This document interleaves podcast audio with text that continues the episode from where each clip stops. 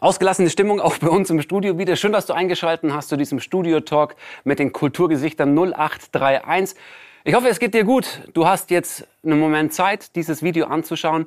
Und an der Stelle herzliches Dankeschön, dass du es anschaust, weil damit gibst du dem ganzen Thema ähm, deine Aufmerksamkeit und das ist genau das, was wir erreichen wollen, dass das Thema kulturschaffende Veranstaltungsbranche, die Menschen, die da dahinter stehen, ähm, mal ihre Geschichte erzählen können und wir denen zuhören, was bei denen gerade abgeht, was sie für Gedanken und Gefühle haben und deswegen ist es mega schön, dass du mit dabei bist. Vielen Dank. Egal, ob du Kulturschaffender oder Veranstaltungsmitarbeiter bist oder normalerweise als Gast auf Veranstaltungen bist, auf Konzerten bist oder wie auch immer du Kultur erlebst. Ähm, wenn du möchtest, like gerne den Kommentar, äh, den Kommentar, like gerne den Beitrag, dieses Video, schreib deine Gedanken in die Kommentare unten rein und teile es vor allem auch sehr, sehr gerne, dass diese Aufmerksamkeit noch weiter in die Welt hinausgeht und ähm, so viel wie möglich damit bekommen, wie das gerade hinter den Kulissen aussieht. Denn das ist unser Anspruch, den Blick hinter die Kulissen zuzulassen und dazu haben wir fantastische Studiogäste hier, ich wollte Interviewpartner sagen, aber es sind eigentlich gar keine Interviewpartner, weil wir führen keine Interviews. Wir führen offene Gespräche und den nächsten Gast, den ich hier heute für euch und mit euch begrüßen darf, äh, freue ich mich tierisch drauf, weil ich kenne ihn schon mein, mehr als mein halbes Leben. Ähm, mir ist bei der Vorbereitung aufgefallen, ich weiß, wer er ist, ich weiß, was er macht, aber kenne ich ihn wirklich? Die Frage habe ich mir gestellt und dem werden wir jetzt mal ein bisschen auf den Grund gehen und ich bin gespannt, lieber Ralf, welche Seiten du uns äh, heute noch zeigst von dir. Schön, dass du da bist. Servus, hallo. Servus. Schön. Danke für die Einladung. Voll gerne. Ralf, ähm, was machst du in der Kulturbranche? Was treibt dich an? Antrieb für mich ist eigentlich, seit ich Jugendlicher bin, Live-Musik machen, Musik spielen. Ich habe als Kind zu Weihnachten, ich glaube, sechs, sieben Jahre von meiner Verwandtschaft zusammen, haben sie zusammengelegt für die Heimorgel.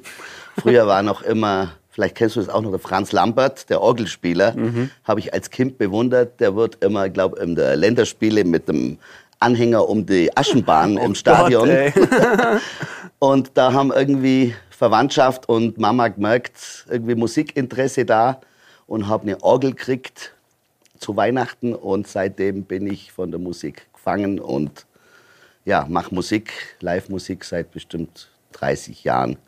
Vollblutmusiker. Ja. Absolut. Ja. So, so habe ich dich auch erlebt bisher. Egal. Also ich erinnere mich nur an einen Gig von den jungen Staufnern. Äh, das war, glaube ich, Stadtfest oder das äh, Marktfest, Marktfest in Oberstaufen 2006 oder so. Äh, und da habe ich dich mal so richtig und zum ersten Mal so richtig in Szene gesehen und wie du an deinem Keyboard stehst und die Menschen begeisterst, das ist abartig genial. Also die Ausstrahlung, die du auf der Bühne hast, da merkt man, das machst du nicht nur als kleines Hobby nebenher, sondern Vollblut. Ja, es ist Leidenschaft. Es ist, man kann es nicht erklären, was der Antrieb ist, aber wenn man ein paar Tage nicht Musik macht, und das habe ich jetzt auch gemerkt durch einen Lockdown, wo wir natürlich alle verdammt waren, nicht zum Spielen, da merkt man erst eigentlich, was einem abgeht. Mhm. Wie war die Zeit vor dem Lockdown für dich? Was, hat, was hast du gemacht? Was für Gigs hast du gespielt? Was äh, war so da dein Leben, dein Alltag? Ja, also durch das, dass ich vier verschiedene Projekte mache und mich nicht nur auf eins konzentriere. Also ich habe eine, eine Funk-Coverband, die heißt Disco 54. Da spielen wir Earth and Fire, die ganzen 70er Jahre Disco-Funk-Sachen. Ich bin alter Funk-Fan und spiele allein auch in Hotels noch viel. Also mit dem Piano von Elton John Songs bis Police, Ding und das war eigentlich vor dem Lockdown, ja, hat lang gebraucht, bis ich davon leben konnte. Und habe dann bis zum Lockdown waren es um die 100 Auftritte, was ich im Jahr gespielt habe. Viel letzte Jahre auch immer mehr in der Schweiz und Österreich, also im, angrenzenden Ausland und Süddeutschland. Ja, und eigentlich ging es bis zum Lockdown, Frühjahr letzten Jahres, ging es richtig stetig bergauf, bis dann natürlich bumm, mhm. der Bruch kam und dann auf Einschlag gar nichts mehr. Mhm. Was war so das Gefühl, was du vor dem Lockdown, äh, was für dich super präsent war, was das Schönste an dem Musik, äh, Musikerdasein für dich war? Das Schönste ist eigentlich immer noch, wie man es klassisch kennt, mit Band zum Spielen, alle in den Bus rein, Übernachtung ist gebucht, irgendwo spielen, danach noch Bier zusammen trinken oder Glas Wein. Das ist eigentlich noch schöner, wie wenn man allein spielt. Wobei, wenn man dann spielt, ist es immer Musik machen, aber natürlich mit den Jungs unterwegs zu sein, ist nochmal eine andere Nummer, weil es einfach mehr Spaß ist. Also der Spaß mit den äh, Bandkollegen, mit den Kumpels? Ja, ganz wichtig. Das ist eigentlich auch, für mich war es immer wichtiger, nicht die allerbesten Musiker zum haben als Bandmitglieder, sondern Leute, wo man, man verbringt so viel Zeit miteinander. Mhm. Also für drei Stunden Spielen ist man oft eineinhalb Tage unterwegs mit Übernachtung, hinfahren, auf, abbauen. Da ist es eigentlich ganz wichtig oder mir, dass es gute Leute sind, mit denen man auch hier gut auskommt, weil sonst funktioniert es auch mit der Musik nicht, wenn man mit den Leuten nicht klarkommt. Voll gut, weil ähm, als Zuschauer, als Gast erlebt man euch ja dann nur auf der Bühne. Mhm. Aber dass es so wichtig ist, dass die Band hinter der Kulisse, im Tourbus, im Backstage-Bereich eine gute Zeit miteinander hat, sagst du jetzt, ist fast wichtiger als das? Ja, mindestens genauso wichtig, weil Aha. die Zeit ist deutlich mehr, wo man nicht mit Musik machen zusammen verbringt. Auch bis man auf Bühne geht, man muss die Songs proben und nur, dass man Songs spielen kann, ist für mich noch keine gute Band. Eine gute mhm. Band muss eingespielt sein. Das heißt, man muss blind die Songs so und so oft auch gespielt haben, dass es nicht verkrampft rüberkommt. Und da ist es für mich immer schöner, ich habe Leute, wo ich mag und komme mit denen klar und habe Spaß, weil dann es auch immer längerfristig funktioniert. Ja, voll spannend. Mhm. Das was das für eine Wertigkeit dann auch für die hat. Ja. Das Gesellige und ähm, der Spaß zusammen, klar, weil das transportiert ihr dann ja auch von der Bühne ins ja, Publikum. Das hört man natürlich dann auch, wenn mhm. man mit den Leuten gut auskommt, denke ich. Und natürlich das Endergebnis ist, man bleibt auch viel länger zusammen und dann ist man viel, auf die Dauer viel eingespielter. Mhm. Schwierig ja, ist halt, wenn vier Egozentriker sich zusammentun, die machen zwei gute Konzerte und dann kracht's oft ah. mit vier Alpha-Tiere oder schwierigen Menschen. Und mir war immer wichtig, eben gute Leute und das Ganze längerfristig planen, dass mhm. man nicht nach einem Jahr wieder, da steigt einer aus oder da kommt einer dazu wieder. Und so lege ich das immer eher an, wenn ich ein Projekt mache, dass ich schaue, was, wie weit mhm. kommen wir in zwei, drei Jahren. Mhm.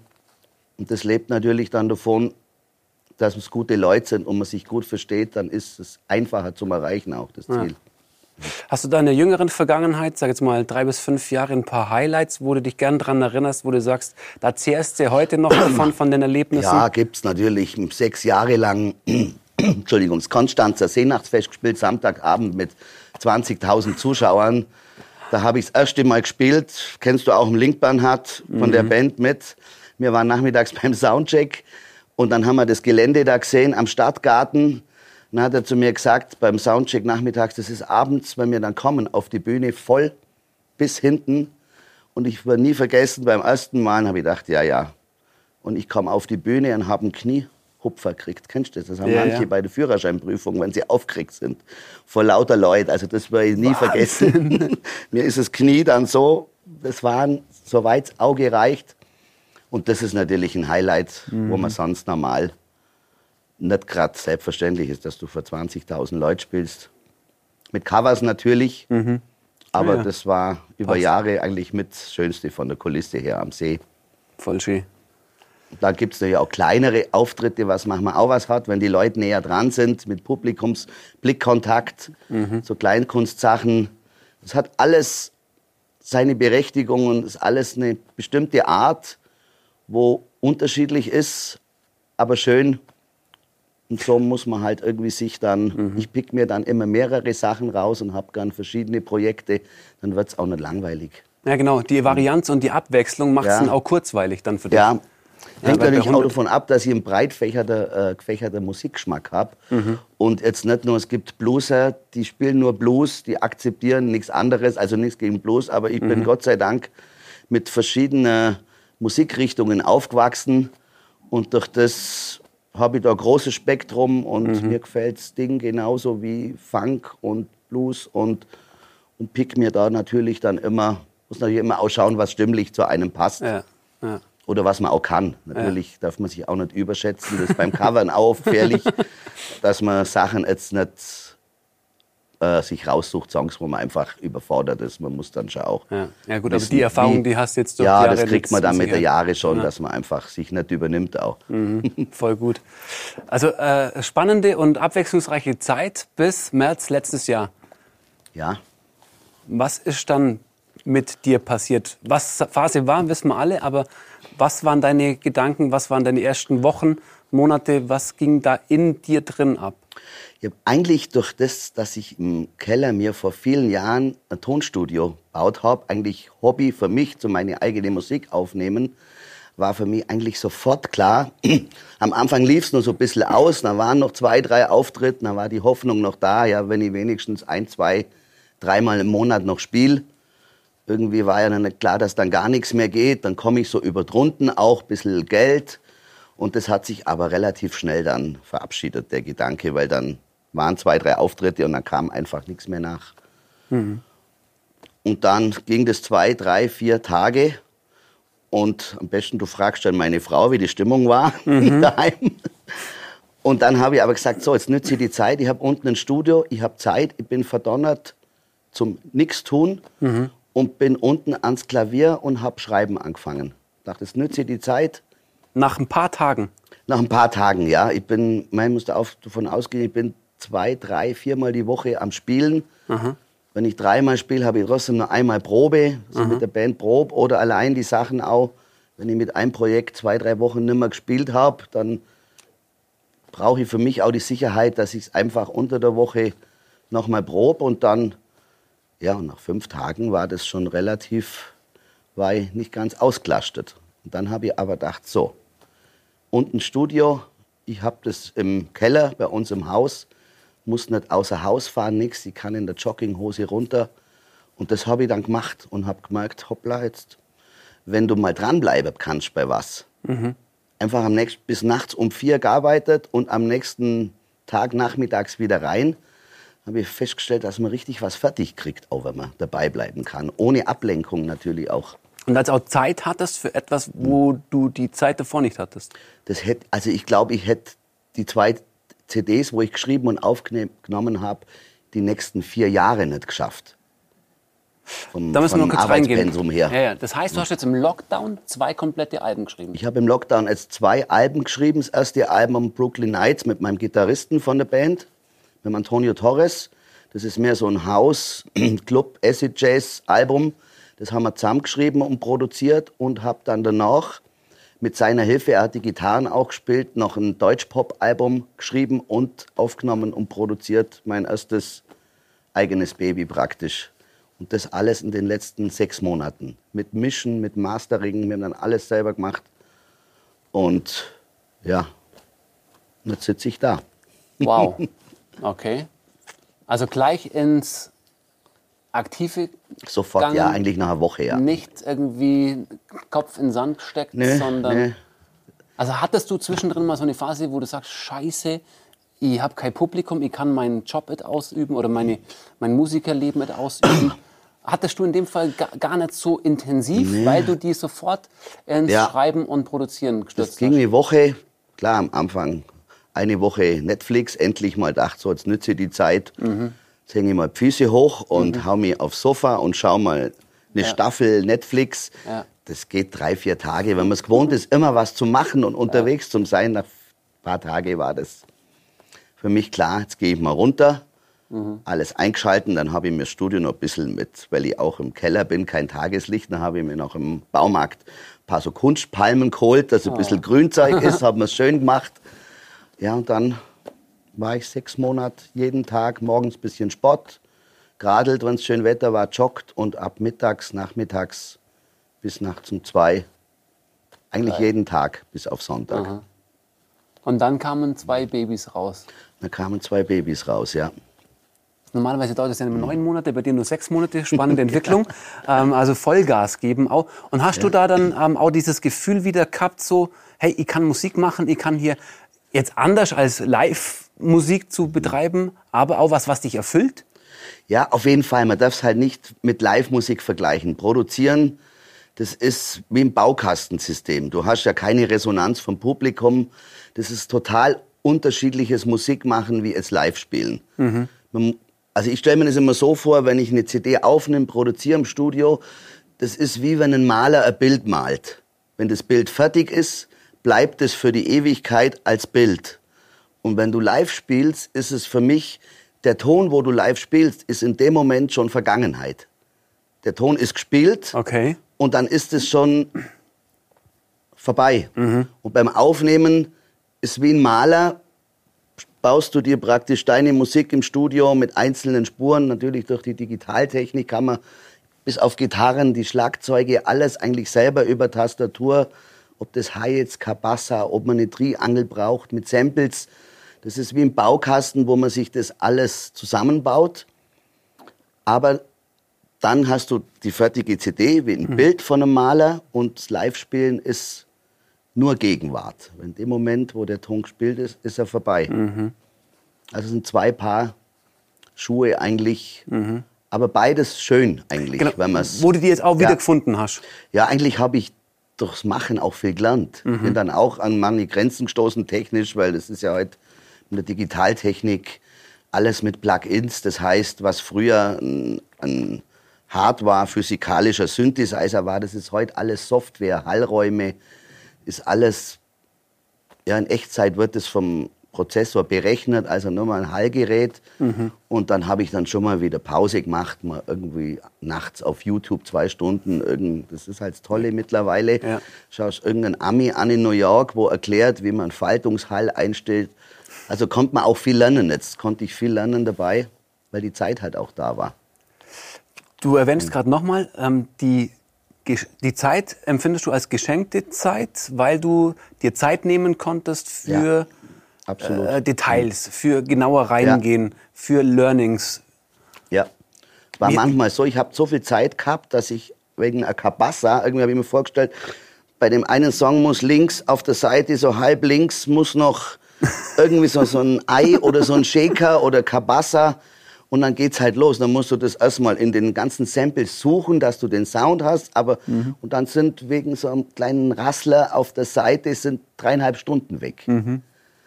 Und das geht nur, wenn du Zeit hast. Und darum nicht umsonst glaube ich, dass manche Leute oder Künstler, wo ein Album produzieren, einfach zwei, drei, vier Jahre dazwischen haben, bis das nächste Album kommt. Weil wenn man es richtig gut macht und sich braucht es einfach Zeit. Und durch das war, hatte ich die Zeit jetzt und habe gedacht, klar, Voll gut. Studio mieten ist nicht drin. Das kannst als Musiker, wo keine Hit, Hits hat, kannst eigentlich dir gar nicht leisten. Und dann, und dann noch ins, so ins Detail gehen. Die meisten proben es dann daheim ein und müssen im Studio schauen, dass sie relativ En point. kostengünstig durchkommen, schnell, Ja. weil jede Stunde halt Geld kostet. Ja.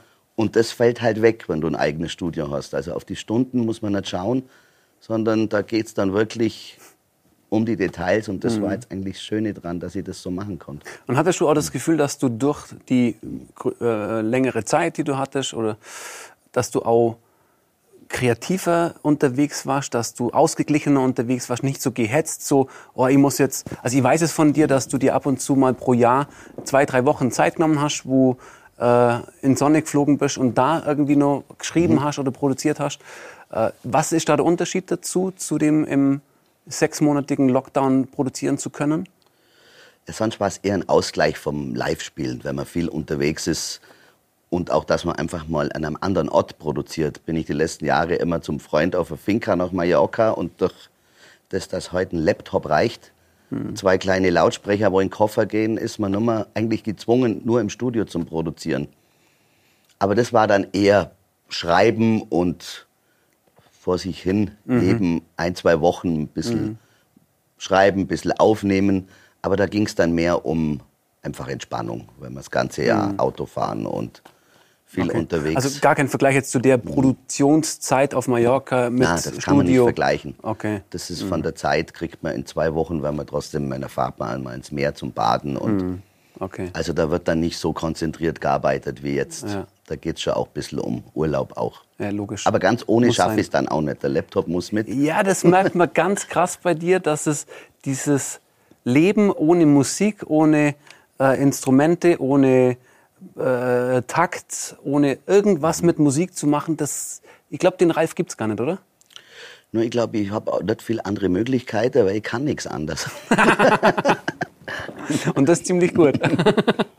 nee, äh, finde ich, find ich sau stark. Vor allem, weil man, man merkt sie halt auch an. Ja? Also jetzt auch schon im Gespräch, was da für eine Leidenschaft rüberkommt und für einen Enthusiasmus. Es ist großartig. Echt. Und vor allem auch, dass du jetzt auch die Zeit so hattest, ist ja Hammer. Was, was, was passiert jetzt dann mit den zwei Alben? Ja, das ist die nächste Frage. Apropos, warte mal ganz kurz. Du hast uns welche mitgebracht. Ich habe sie mitgebracht, genau. Kurz holen. Mal kurz. Da, da, da, da. Umbau, Pause. So gehe ich mit Geschenken um. Also ist einmal die Brooklyn Nights Fälle Torres, genau. mit 13 Songs. 13 Songs, die ist ein bisschen klappiger. Aha. Also wenn ihr Clubmusik hören wollt, ist das euer Titel. Und das Ralf Felle Nachtcafé. Genau. Am Freitag frisch vom Presswerk kommen. Das Ja, ist brutal. deutscher Pop, wenn man es so nennen mag. Okay. Deutscher Pop auch mit zehn Titeln drauf, wo man auch deinen Erzählungen schon entnehmen kann. Da steckt wirklich Ralf Felle 100 Prozent Ja, und da war halt schwieriger für mich, weil ich sonst so, bei so House Mu- Music hast du mehr so Hooklines nur zum Texte schreiben. Die sind jetzt meist, also alle hier Englisch, wo gesungen wird. Und im Deutschen mit Strophe, zwei, drei Strophen, Refrains, war es für mich relativ schwierig oder habe ich Gefühl gehabt, ich muss mir mehr Mühe geben, in, in der Muttersprache die Geschichten zum Schreiben, weil es im Deutsch, wo es jeder automatisch beim Hören gleich du die Geschichte mithörst. Im Englisch nimmst du die, also so ist bei mir mal, nimmst du die Lieder ja eher die Stimme im ersten Moment wie ein Instrument auf. Also wenn ich englischen Song höre, ist für mich die Stimme jetzt nicht, dass ich synchron gleich mit übersetze, was sagt er mir jetzt im Song. Für mich ist das im ersten Moment wie ein Saxophon, wie ein Instrument. Und dann erst, wenn ich es zwei, dreimal höre, mache ich mir die Mühe, was sagt er mir. Und beim Deutschen ist es anders, weil du halt automatisch in der Muttersprache, wenn du einen deutschen Song hörst, kriegst du gleich mit der Musik mit die Geschichte. Und da habe ich jetzt halt sehr viel Zeit mir genommen, dass es auch nicht, im Deutsch ist immer schwierig, dass es nicht gleich cheesy klingt. Echt? Ja, bei deutschen Texten Liebe und beim Englischen gibt's Zu Schlager schon mal gar nicht. Das Ja, ja. Genre gibt's im Englisch schon mal gar nicht, was im Deutschen. Das gibt's glaube nur in Deutschland.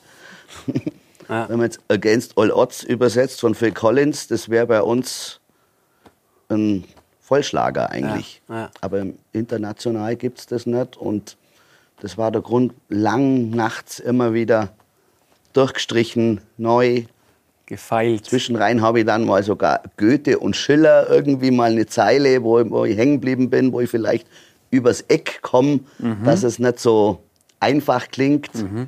Und jetzt habe ich aber durch die Zeit jetzt einen Weg gefunden, wo es eigentlich ganz gut funktioniert hat.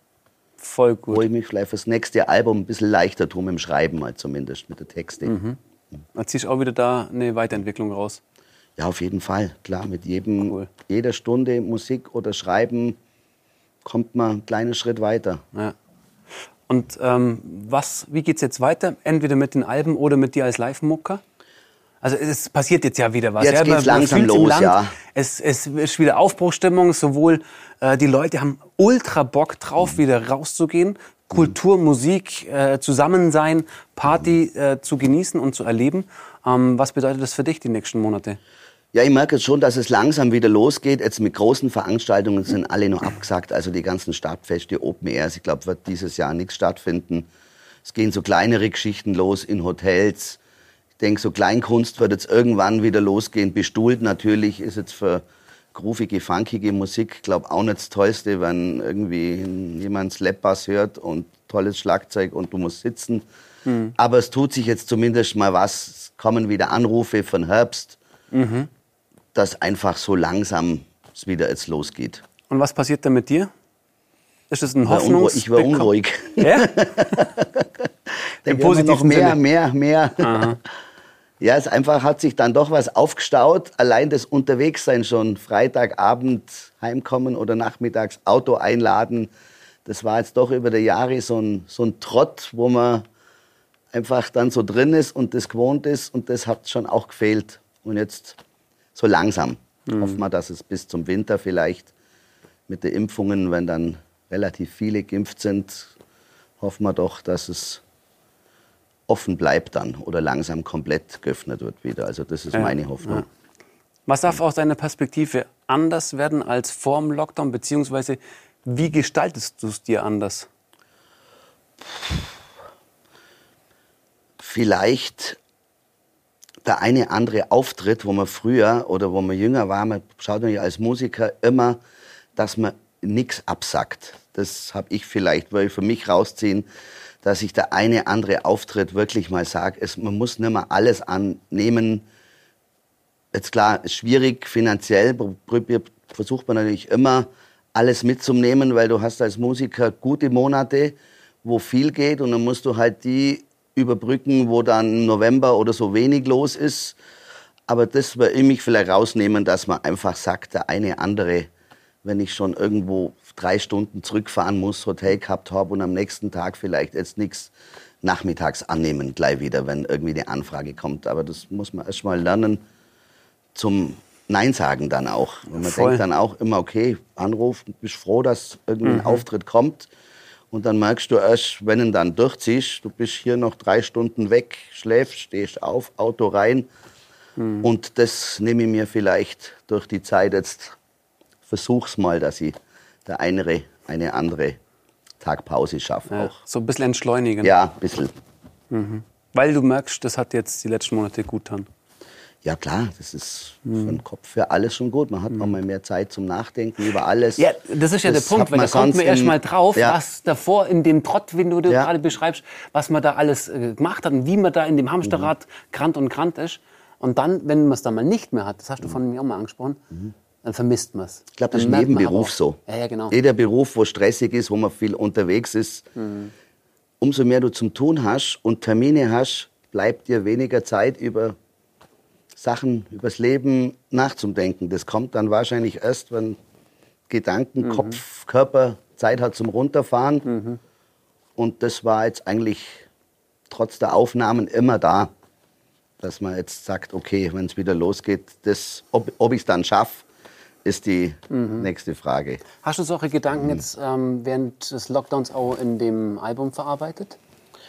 Oder hat es damit nichts Ja, im Album geht es eigentlich, ja, sind schon über, eigentlich übers Leben, über manchmal auch über Beobachtungen von Menschen, wo ich kenne, wo jetzt zum Beispiel ein Lied ist drauf, ich kenne viele Leute oder seit Jahren, wo immer reden, man müsste, man könnte, man. Es bezieht sich viel auf einfach aufs Machen. Mhm. einige Lieder drauf, wo ich eigentlich festgestellt habe bei Beobachtungen, es nützt alles nichts, man könnte das und das machen. Um den Versuch zu probieren, kommst du nicht drum rum. Sonst, klar, kann man auch scheitern, aber das waren jetzt so Beobachtungen, wo einige jetzt auf dem Album drauf sind. Mhm. Spannend. Hat sich da deine Denkweise oder deine Perspektive auch ein bisschen geändert? Das eigentlich weniger. Ne? Eigentlich bin jetzt Mitte 50, also so. Das, mhm. naja, also da hat sich jetzt bei mir persönlich nichts geändert. Mhm. Das ist einfach eine Art zum Musik auf Band bringen, wo jetzt für mich spannend war, auch das endlich, das war so ein ganz lang im Hinterkopf, deutsche Musik mal in meiner Muttersprache zu machen, wo ich mhm. ausdrücken kann, mich eigentlich noch ins Detail genauer wie jetzt mit Englisch geht auch, aber natürlich ist die Muttersprache, hat man natürlich schon noch mehr Möglichkeiten auch. Heißt, da kommt auch noch bald der Allgäuer Album raus oder was? Ja, habe ich auch schon gemacht. Also ich habe auch schon Programmjahre mit, mit eigenen Allgäu-Mundart-Songs. So, Werner, Werner Specht für Arme. Stimmt. Stimmt, genau. Ja, aber da ist natürlich die Auftrittsmöglichkeit ja, ja. relativ begrenzt mit Mundart. Ja. Wo Mundart gefragt ist, gibt es ein paar sehr etablierte, gute Künstler und Klar. uns begrenzt sich dann doch nur auf den mhm. Allgäuer Raum. Aber die Echtheit ist da im deutschen Album auf jeden Fall schon mal drin. Ja, also da ist jetzt alles verpackt, meine mhm. ganzen Einflüsse, mhm. musikalisch auch. Manche klingen musikalisch ein bisschen Jamiroquai, also sehr groovy. Mhm. Und eigentlich sind alle meine Einflüsse da jetzt auf einem Album. Voll gut. Was halt so aus dem Bauch ja. rausgesprudelt ist. Und das heißt, äh, du stehst jetzt in den Startlöchern, scharfst mit den Hufen ja. und lass ihn raus, den Ralf. Ja, wir sind dran jetzt mit Band, eine mhm. tolle, tolle Musiker gefunden, wo wir die Sachen von den zwei Alben auch auf Bühne bringen, live spielen. Okay. Mit einem spanischen Gitarristen, einem slowenischen Bassisten und von meiner Funkband der Drama zu viert sind wir dran und sind wir gerade am Proben und wir hoffen bis zum Herbst, dass wir eineinhalb Stunden Best of denen zwei Alben das dann auch auf Bühne bringen. Da sind wir gespannt, dürfen wir gespannt sein. Ja. Und äh, dich im Allgäuer Raum oder darüber hinaus dann auch wieder live erleben dürfen. Ja, unbedingt. Mal wahrscheinlich geht es mit eigener Musik erstmal lokal los, weil ja, ja. wenn dich keiner außerhalb kennt, das ist mit dem Debütalbum, aber muss man seine Erwartungen auch. Klar. Was ich dir aber jetzt da schon versprechen kann, mit diesem Interview, mit diesem Gespräch im Studio Talk wird sich das Ganze massiv nach oben katapultieren. Ja, das wäre wär schön, ich nehme es mit. nee, das hoffen wir, dass es sich ganz weit verbreitet ja. ähm, und dass äh, du mit dem Album ganz viel Spaß haben wirst oder ihr auch, dass die Leute draußen mit euch ganz viel Spaß haben werden, eine gute Zeit haben werden. Ähm, und ich würde auch dir jetzt gerne das, die Möglichkeit geben, einmal deine Gedanken, deine Gefühle, ähm, die du an die Kulturschaffenden, aber auch oder auch an die Zuschauer, ähm, die wir haben, einfach ganz allgemein richten magst. Und dazu darfst du direkt ins On einfach dein Statement Ralf Fälle ungefiltert ähm, raushauen? Ja, was soll ich sagen? Liebe Menschen, Kulturfreunde, Musikfreunde, wenn jetzt hoffentlich mit der Pandemie das langsam zu Ende geht, was ihr machen könnt, wenn ihr gern Musik hört, wenn ihr gern auf Ausstellungen geht, nützt es, wenn die Einrichtungen wieder aufmachen, Konzerte stattfinden, kommt auf die Konzerte. Ich glaube, das macht er so und so, weil es auch bei den Zuschauern, denke ich, dass jetzt einfach ein Nachholbedarf war. Viele Leute waren jetzt auch sechs Monate zu Hause. Also wir Musiker, und ich glaube, da kann ich auch für andere Künstler sprechen, freuen uns riesig, wenn es jetzt wieder langsam losgeht. Und wir nehmen euch alle mit Herzen auf und freuen uns, wenn ihr uns wieder besucht bei den Konzerten und nützt die Möglichkeiten, so könnt ihr uns alle auch unterstützen. Und ja, wir geben es dann mit schöner Musik und schönen Bildern oder auch schönen Theateraufführungen zurück. Mega guter Aufruf. Voll ja. gut, Ralf. Vielen Dank fürs Dasein, vielen Dank für deine Geschichte. Ja, danke für die Einladung. Voll gut und viel Erfolg, viel Spaß mit dem Album. Und eine mhm. Sache noch, die ich vorhin nicht erwähnt habe. Wenn du die Kulturgesichter 0831 auch unterstützen magst, geh auf die Homepage kulturgesichter0831.de.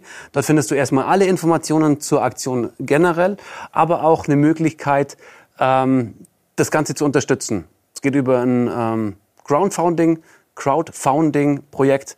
Ähm, sehr, sehr gerne. Und auch ganz wichtig, dass du den Beitrag teilst, das Video teilst, kommentierst, geh in Interaktion mit uns, ähm, weil das, dieser Austausch, habt ihr jetzt auch in diesem Gespräch bekommen, mitbekommen, ist ganz, ganz wichtig. Genauso für die Künstler wie für euch. Ähm, Daumen geht an euch nach oben, raus, bleibt gesund, alles Liebe und dir nochmal herzlichen Dank, lieber Ralf. Danke auch. Voll gut.